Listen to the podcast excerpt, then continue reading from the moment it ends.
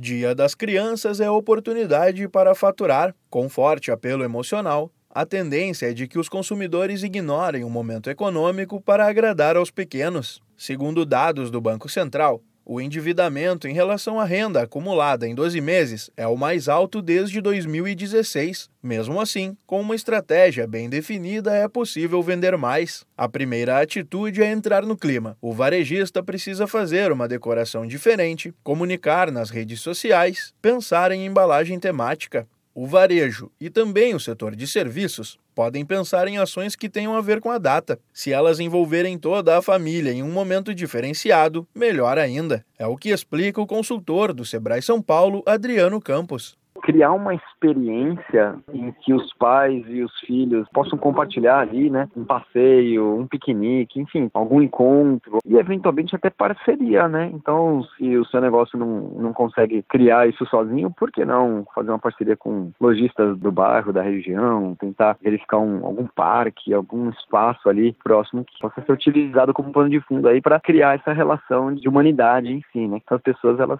é, elas tendem a aproveitar um pouco mais. Adriano Campos garante que se a empresa não comunicar nada de diferente, vai ficar para trás. Não participar de datas comemorativas causa no cliente uma sensação de desleixo. O consultor do Sebrae São Paulo alerta para onde pode estar outra armadilha, a definição de preços. Agora não é hora de dar desconto, porque essas são datas fortes. Desconto é para períodos em que a sazonalidade está baixa. Agora é hora de apelar por emocional, de criar coisas diferentes, mas não baixar preço. Pode ser bem perigoso porque aí o cliente ele vai ficar felizão, porém ele não vai mais aceitar pagar o preço é, cheio fora de época, né?